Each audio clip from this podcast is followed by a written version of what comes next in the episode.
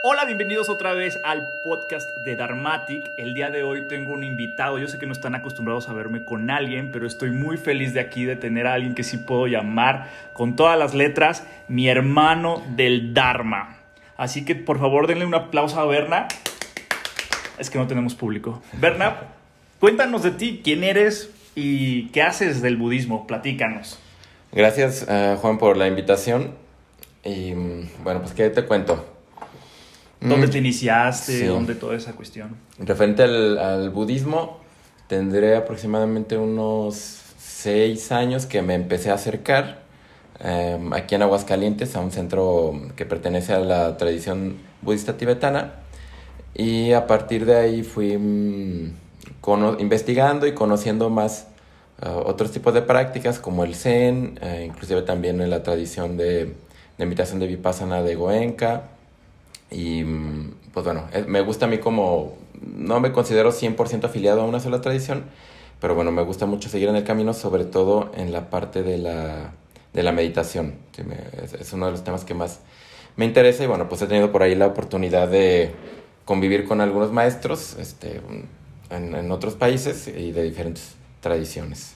Y como se pudieron ver, es otro perfil multitradición como yo lo soy, de que no me defino por una, Así que ya ven, es el futuro del budismo, pero bueno, no le digan a los tradicionales. Eh, y Berna, el día de hoy vamos a platicar de un tema que es algo que es como muy latente, de hecho es mi nombre en Instagram, de Instagram, en Twitter, donde vamos a hablar acerca de qué significa o qué implica de cierta manera o cuál ha sido nuestra vivencia de ser un budista mexicano, porque esta suena como chistoso, suena como de chiste, ¿no? Entonces, para ti, así, la primera idea que quiero plantearte es, qué es ser un budista y mexicano. Fíjate que... Mm, bueno, a mí me parece bastante interesante por el choque cultural, en primera, pues entre Occidente y Oriente, y en segunda, por el tema de cómo la, el pensamiento judeocristiano es parte de la cultura mexicana. ¿sí? Es decir, yo recuerdo que antes decían, ser mexicano es ser guadalupano, irle a las chivas y votar por el PRI. ¿sí? Algunas de esas cosas pues ya han cambiado, pero efectivamente el pensamiento judío-cristiano pues va, va implícito, ¿no? O sea, va, va casi que, que, lo traemos en la sangre. Entonces el hecho de tener una uh, creencia o una práctica espiritual diferente, desde ahí ya va generando no solo conflictos internos, sino inclusive externos. Mm, Por ejemplo, eh, hablando de esa ocasión del conflicto, ¿tú cuál crees que ha sido el principal conflicto que te has enfrentado al hecho de ser budista en un país católico? Pues yo creo que a la malinformación y a la malinterpretación, e inclusive hasta cuestiones de discriminación, ¿no? Es decir, creo que muchas personas muy tradicionalistas dentro de, la religión católica o, o, cristianos también es como, al ser budista o ser cualquier, para tener cualquier otra práctica, eres pagano, por así decirlo, ¿no? Entonces al ser pagano, pues ya eres, malo, si adoras al demonio o el Buda es un dios que no debes de adorar, etcétera, etcétera. Entonces sí me ha generado como ese tipo de tabúes. Mm, e inclusive también hasta que, que me etiqueten como una persona que necesariamente tenga que cubrir cierto perfil, ¿no? Que, claro. es lo que hemos platicado, como que si soy budista, debo ser una persona tranquila, calmada, no enojarme, no reaccionar, no consumir este alcohol, por ejemplo, no salir de fiesta, ¿sí? Mm, y como cubrir ciertos estereotipos, claro. que, que creo que no tienen que ver necesariamente con, el, con una práctica. Ajá. Y por ejemplo, dentro de este estereotipo budista en, relación a eso, eh, ¿quién, de tus círculos ha sido como más afectado por esta cuestión? Porque sí, efectivamente siempre cuando uno dice es budista es los amigos esperan ciertas cosas de ti, las parejas esperan cosas de ti, la familia. ¿A ti en relación, dónde te ha causado un poco más de conflicto de estos círculos personales? Mm, fíjate, con mi familia no me generó hay ningún problema. Afortunadamente, es, digo, mi familia es católica, pero hay mucha apertura. Mi mamá, eh, desde hace muchos años, ella practica yoga, hatha yoga, entonces ha tenido un cierto acercamiento tanto al budismo como a algunas corrientes del hinduismo, y eso me ha ayudado a que sea más, más abierta. con mis amistades ha generado cierto, no un choque serio, pero sí más como un tema de hasta de carreta o de carrilla. Claro, ajá. Porque muchos, de- tengo que decir que muchos de mis amigos son ateos, ¿sí? O inclusive tienen una postura opuesta al cristianismo. Claro.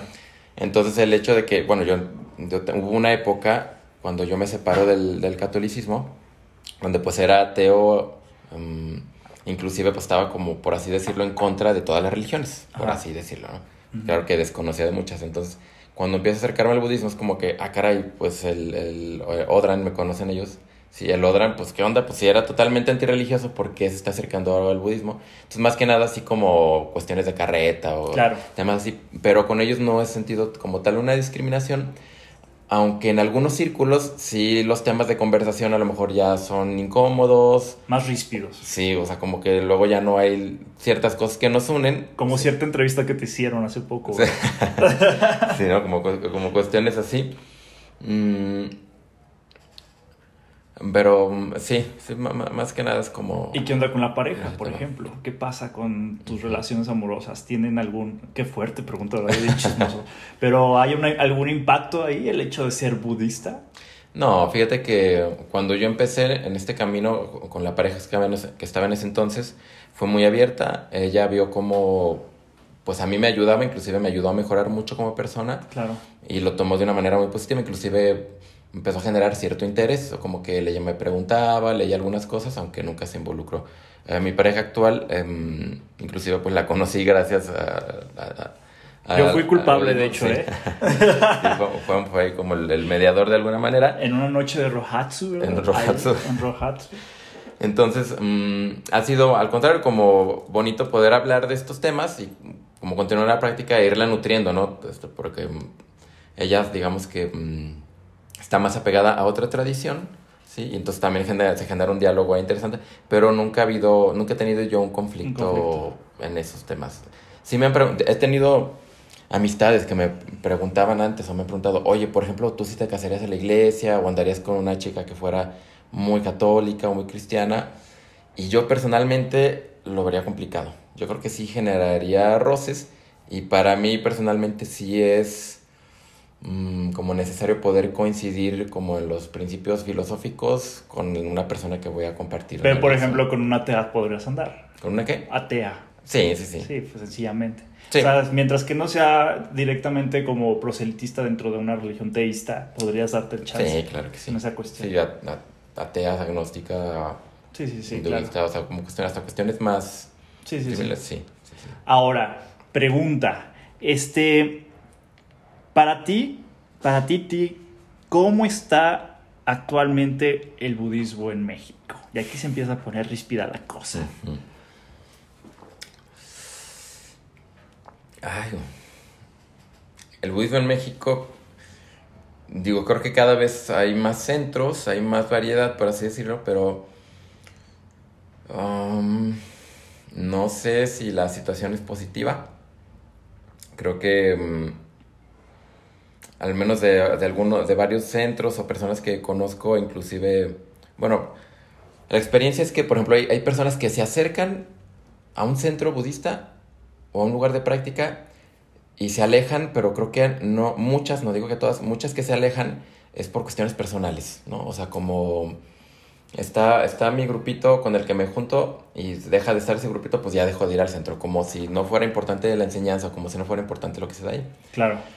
Digo, no son todos los casos, hay personas que dejan de coincidir con las maneras de, de enseñar y simplemente se, se alejan. Yo creo que en México hace falta muchísimo trabajo en cuestión de desmitificar el budismo, de entender el budismo. Y también yo creo que una de las características que tiene el, el Buda Dharma, que es el no evangelizar, puede generar este problema. Como que siento que también hay mucha gente que no le interesa como decir, pues yo no tengo por qué ir a convencer a la gente de que sea budista. Claro.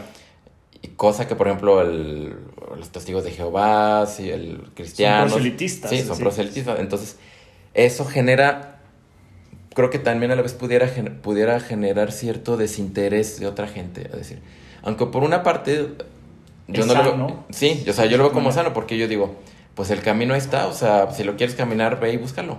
O sea, si te interesa la enseñanza del Buda, pues tú vas a ir y la vas a buscar. Si hay algo que te incomodó, que no te gustó y lo abandonas, pues bueno, pues es tu rollo, ¿no? O sea, es como, no tienes por qué seguirlo a fuerzas. Y a veces creo que en, también hay budistas que sí es como, pues síguelo porque así tiene que ser, no, lo, no cuestiones y no preguntes. Y creo que tiene que ver con este parte cultural que tenemos todavía de un pensamiento judío-cristiano. Claro, budistas con chip católico. Exacto, sí, los budistas católicos. Muy bien. Y ahora, en relación a todo esto que decimos, ya nos vamos a centrar justamente en la tradición en donde llegamos, en donde coincidimos tú y yo, ¿no? A final de cuentas, tenemos ese background directamente y yo creo, me atrevo a decir, no estoy seguro, yo nada más es una, una observación, a lo mejor no con mucho fundamento, pero probablemente la tradición tibetana es como la más distribuida en México, ¿no? Pregunta aquí. Eh, y esto es ya aquí empezamos también ya más, más intensos un poco.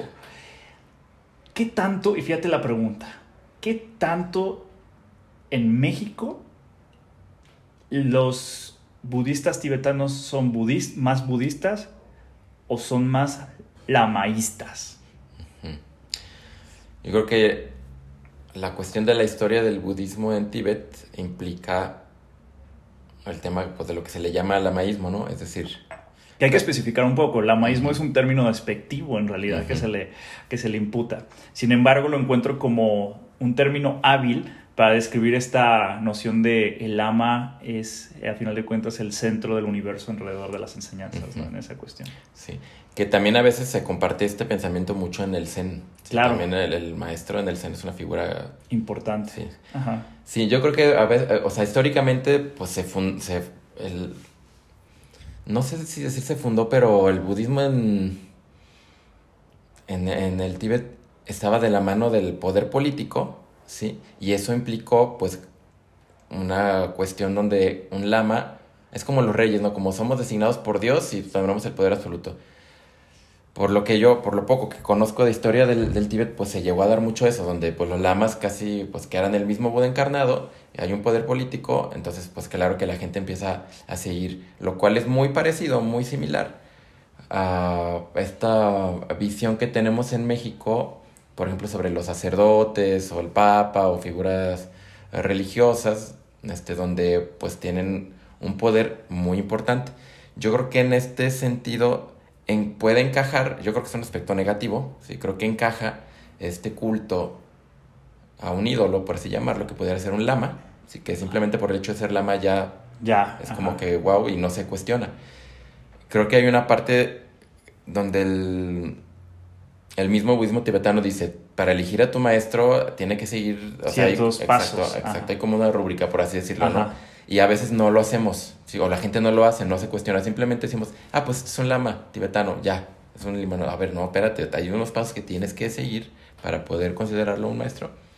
Entonces, en un, aspecto, en un aspecto negativo se ha mm, como adquirido esa tradición en México, pero a la vez creo que también empata mucho el tema del folclore tibetano con el tema del folclore mexicano, ¿sí? Mm. inclusive hasta el tema de la muerte. Claro. Entonces por ahí creo que pues, mucha gente se familiariza más fácilmente con el budismo tibetano en México por esta cuestión folclórica. Entonces llega a ser como una especie de mezcla como peligrosa, ¿no? Este chip católico con estos encuentros culturales y luego puede crear una especie de, de nuevo budismo católico tibetano extraño, ¿no? Sí, fíjate que yo, hay un libro de un, este, un practicante occidental que es, eh, digamos, no o sea, es de como estos practicantes que tienen varios maestros de diferentes tradiciones, no nada más budistas, sino hinduistas, este, cristianos, etc. Y él abre con una frase donde dice que el camino es para iniciar el camino espiritual tienes que abandonar tu casa. ¿sí? Y yo creo que abandonar la casa refiere eso, o sea, dejar todas las creencias anteriores y tratar, que creo que es muy complicado, de partir como desde cero. Desde cero. Entonces yo creo que si cuando, cuando empezamos un camino nuevo, por así decirlo, tenemos que cuestionar todo lo anterior y no tratar de encajar o de amoldar esto nuevo a lo que ya traemos antes. Claro. Que es lo que creo que se hace mucho, es tratar de encajar el budismo a, una, a un pensamiento teísta. Ok, ok. Y por ejemplo, ahora, nuevas propuestas del budismo, famoso budismo secular, ¿no? Este budismo que trata a partir como de de concentrar, eh, bueno, este es un argumento que utilizan ellos mucho, es de concentrar la enseñanza eh, primaria del Buda y tratar de distanciarse de la cultura. ¿Qué onda con ese budismo? ¿Tú qué, qué opinión tienes de ese tipo de budismo secular? Mm, me parece muy interesante, me, me, gusta el acercamiento que tiene sobre todo el budismo secular también a la cuestión de la ciencia, que como ya hemos hablado anteriormente, pues no es necesario tampoco, o sea, no es que necesitamos que la ciencia mm, apruebe o nos diga si está bien la práctica, no, ayuda a traducir y a que alguna gente entienda cosas que en un lenguaje con el que estamos más familiarizados. Entonces, aparte me gusta. Me gusta también que mm, tome de diferentes tradiciones buscando cierta congruencia.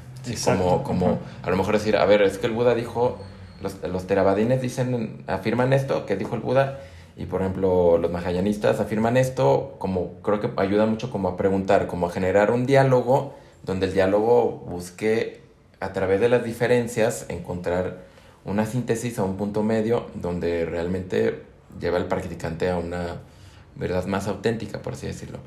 Creo que también hay que cuidar que el budismo secular no solamente se convierta en un budismo intelectual o en un budismo nada más este que se quede en el exacto discursivo no y se deje de lado la práctica.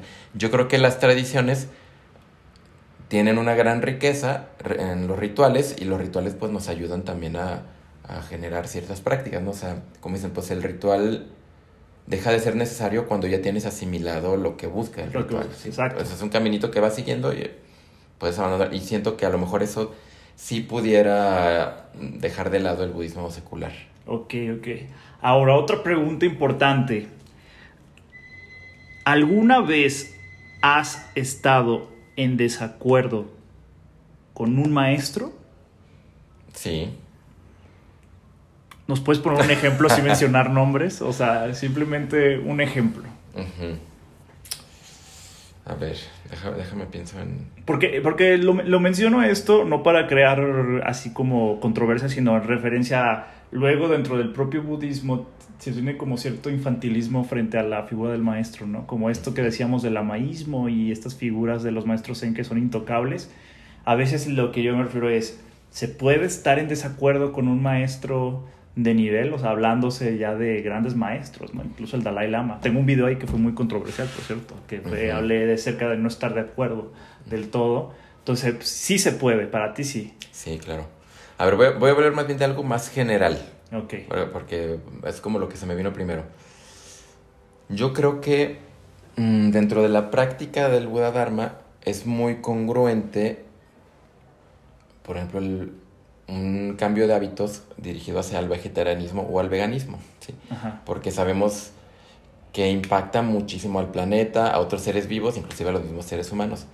Entonces, el hecho de que haya maestros que no se afilien al vegetarianismo o al veganismo por, es decir, por una decisión propia me parece bastante cuestionable. O cultural incluso, ¿no? Sí. Y ahí quiero aclarar algo que dice el mismo Thich Él dice, es más difícil ser monje porque como monje tú tienes que alimentarte de lo que la gente te dé. Exacto. Sí. Si la gente, te, él dice, si la gente en Vietnam nos daba ranas casi todos los días o sea, yo hubiera preferido tener una dieta vegetariana y comer otra variedad. Claro, claro. Ok, en eso lo entiendo, ¿no? Pero si tú como un maestro o un monje que ya tienes la capacidad hasta de decir en el monasterio qué es lo que se va a cocinar, ¿sí? o hasta de pedir en tu propio menú, si, en México cuando vienen los maestros pues se les trata muy bien, y pedir alimentos con contenido, por ejemplo, de carne, que sabes que hubo un animal sacrificado, ahí es donde yo sí noto ciertas incongruencias, ¿sí? donde sí yo cuestionaría mucho eso. No quiero decir que todos los maestros tengan que volver vegetarianos, por esta condición que ya, este ejemplo que mencionó Thich Nhat pero sí invitar a que, mm, a que no se sigan como, o sea, fue la palabra, como continuando pues esta práctica y que los mismos practicantes que les invitan a comer, por ejemplo, o quienes les llevan ofrecimientos, pues omitan este tipo de ofrecimientos, o sea, como decir, oye, te agradezco que me traigas la comida, a lo mejor a la siguiente vez no me traigas este tipo de comida. O no me lleves a tales lugares. Sí, claro. Es un ejemplo por ahí que... Interesante. Sí. Que yo creo que va a ser otro podcast que vamos a hablar acerca del vegetarianismo en el budismo. Es muy interesante. Y otra, ¿alguna vez has estado en desacuerdo con el Buda? Y también la misma pregunta, Sí. ¿se vale estar en desacuerdo con el Buda? Sí, yo creo que sí se vale estar en desacuerdo con el Buda, siempre y cuando entendamos el contexto de la enseñanza y veamos como otros textos que hay alrededor. Ok. Sí, porque si yo leo un sutra o un sutra y, y estoy en desacuerdo de ese sutra, pero no leo otros alrededor, no veo el contexto histórico, no veo a quién se lo está, el discurso a quién va dirigido, pues no, es como sacarlo, es, no sé, creo que no es tan válido el desacuerdo.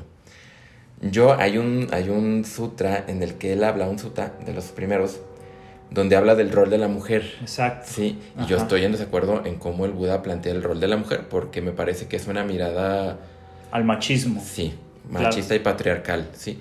Puedo entender que en la cultura de ese entonces, este, iba muy ad hoc, sí. Claro.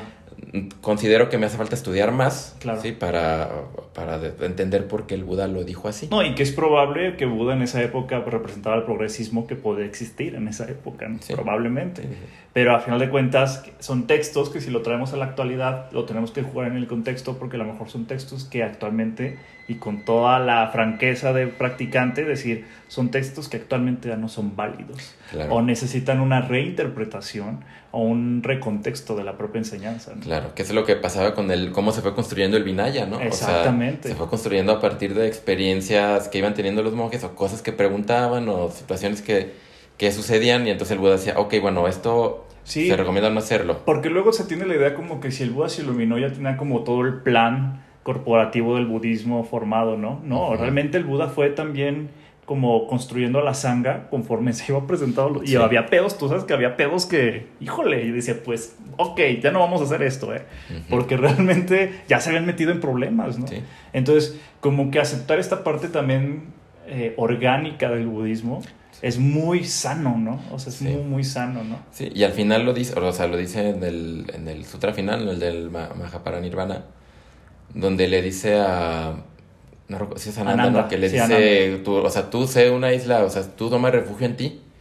Y es, a mí me gusta mucho también, esto mismo lo decía Sócrates, o bueno, estaba en, esto lo, aparte esto lo repito mucho, ¿no? Estaba en el oráculo de Delfos, que dice, conócete a ti mismo. Claro. O sea, al final tienes que mirar hacia ti. O sea, yo pienso, ¿qué hubiera, si ahorita no existiera el, bueno, ¿qué dices? Va a haber un momento donde ya no va a existir el Dharma del Buda.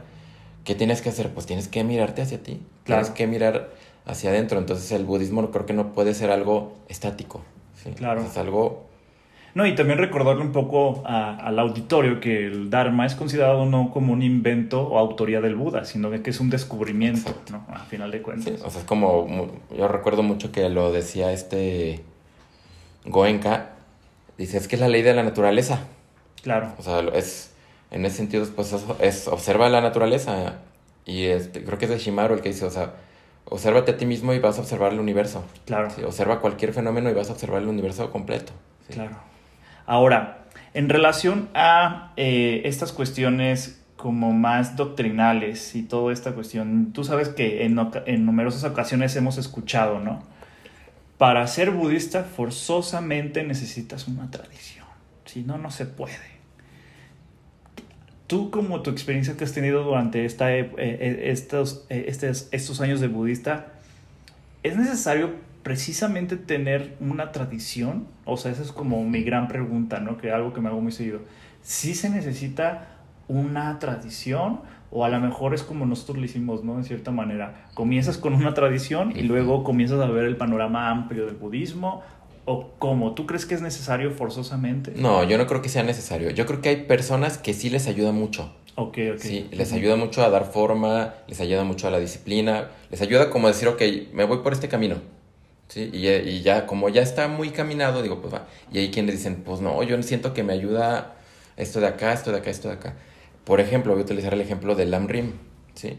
Que el Lamrim es este, una tradición en el tibetano que ya está el camino bien hechecito. ¿sí? Claro, ajá. Y hay quienes pueden decir, pues yo me apego al camino del Lamrim y eso a mí me está dando excelentes resultados.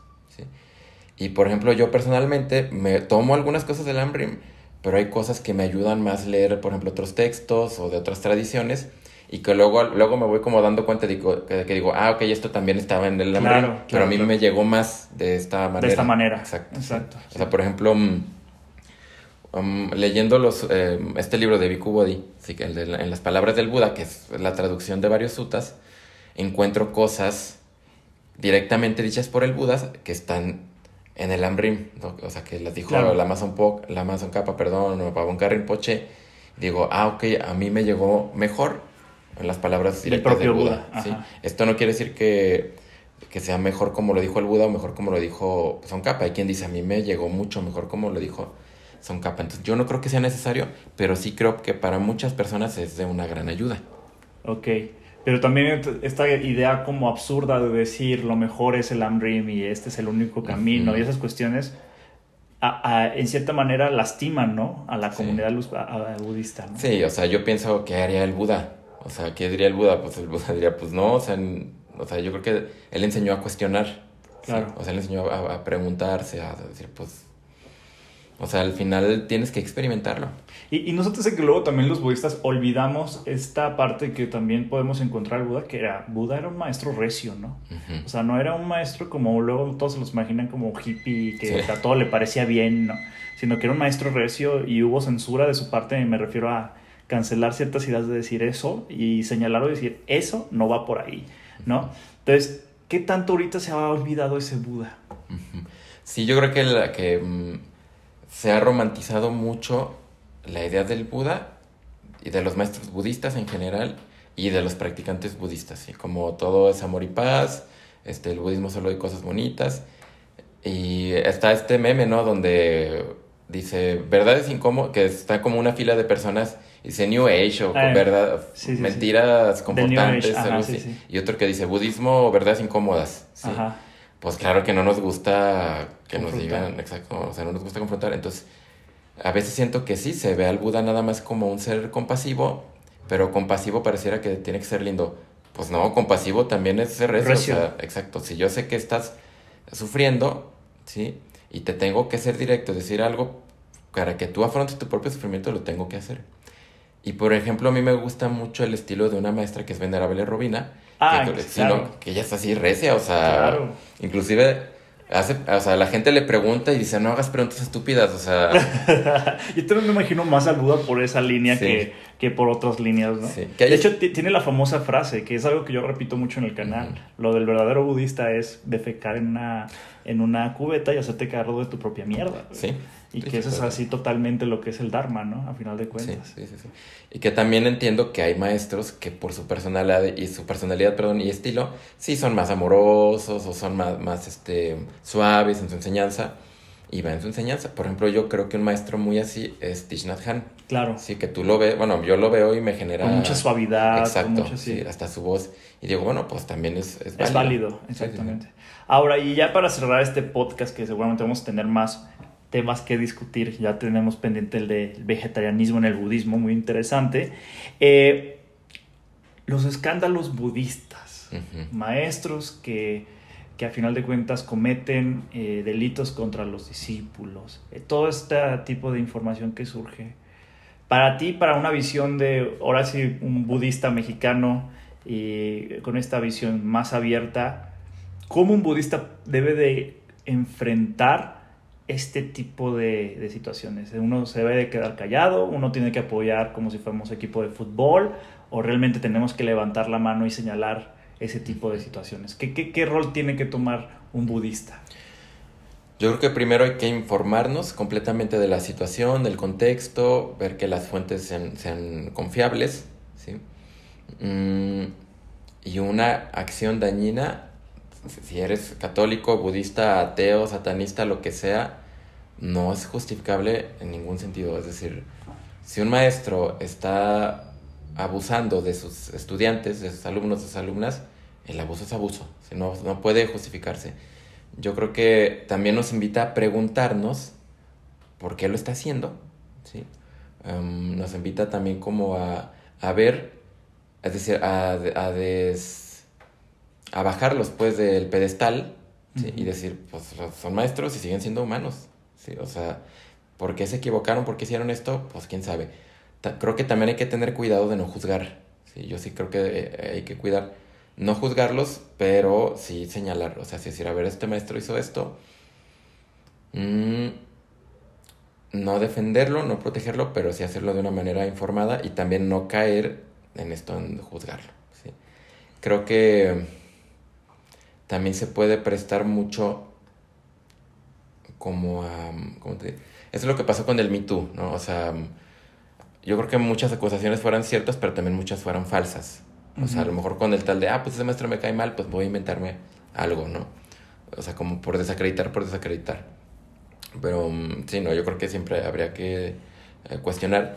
Y también, ojo, yo creo que no, tampoco se trata de decir, ok, te equivocaste, te voy a excomulgar y cáele. No, no al contrario, o sea, a ver, como comunidad, pues en qué te vamos a ayudar? O sea, en qué te podemos ayudar, no para protegerte. O sea, te, bueno, para protegerte me refiero no para que no tengas un castigo, porque pues el castigo ya se lo generó él mismo con su karma. Pero como como comunidad vamos a protegerte para que no vuelvas a caer en esto. Si es necesario a lo mejor retirarte, sí, de la organización, esto. Pero no, se, me viene ahorita, y es una enseñanza católica, lo del hijo pródigo, ¿no? Sí, de que... O sea, el que se va a casa y se va de casa y hace un desmadre y regresan y se... Pues es lo que necesita, sí. Claro. Pero sí, pero también a veces como que tú sabes que lo que ha pasado a veces hay un silencio de repente del budismo muy chistoso, ¿no? Y no y a veces no se siente como ese silencio de la sabiduría, ¿no? Sino un silencio como de sí, de, no de algo que me sabe a catolicismo cuando cubre en ciertos delitos. Entonces, también ahí yo creo que igual como tú dices, evitar juzgar, pero a final de cuentas también de cierta manera, o sea, yo sí creo que tienes que quitar por mientras al, al, maestro hasta que se investiguen. ¿no? Y, es que yo creo que este silencio tiene que ver con el como con el preservar esta imagen que decíamos como del budismo como algo bonito. Todo bien, bonito, exacto. Yo me acuerdo que cuando yo empezaba en el budismo, yo decía ingenuamente, pues es que en el budismo no hay abusos ni no hay cosas negativas no, como de hecho, en otras religiones. Así te lo venden, en realidad así te lo venden. Y ya conforme fui conociendo, dije, no manches, claro que hay. Y en todas las tradiciones. Claro. En el zen, en el tibetano, en el theravada, en y cosas terribles. O sea, pero es parte de aceptarlo, pues decir, pues son... Humanos. Sí, son humanos. Sí, al final. Y hay también un tema ahí que es, creo que tiene que ver con el poder, ¿sí? Y al estar en una posición de maestro, de autoridad, pues hay un poder que... Claro. que es tentador. Claro. El samsara y sus delicias, ¿verdad? Diría, en cierta manera. Pues esto fue todo. Muchas gracias, Berna, por estar aquí. Obviamente te voy a seguir más. Un día se los voy a presentar ya en video para que lo conozcan. Y pues nada, no sé si quieres decir algo último. Este, bueno, pues gracias, Juan, por la invitación. Y bueno, espero que en otra oportunidad sigamos conversando, que creo que hay mucho, mucho de qué, de qué platicar.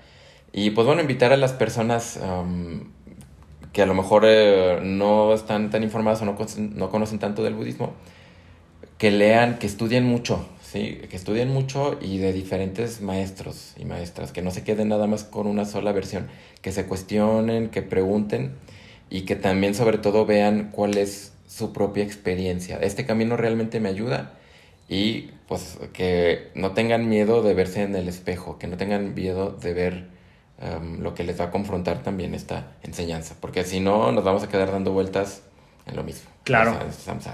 Y al budismo le encanta cuando lo llevas bien ponerte de eh, manito de puerco contra la pared. Esa es la verdad. bueno, pues muchas gracias, Berna. Y pues nada, esto fue todo por el podcast del día de hoy. Iba a decir video, ya estoy muy acostumbrado. El podcast del día de hoy. Y nos vamos, pero no nos vamos sin antes que decirte que Buddha bless you.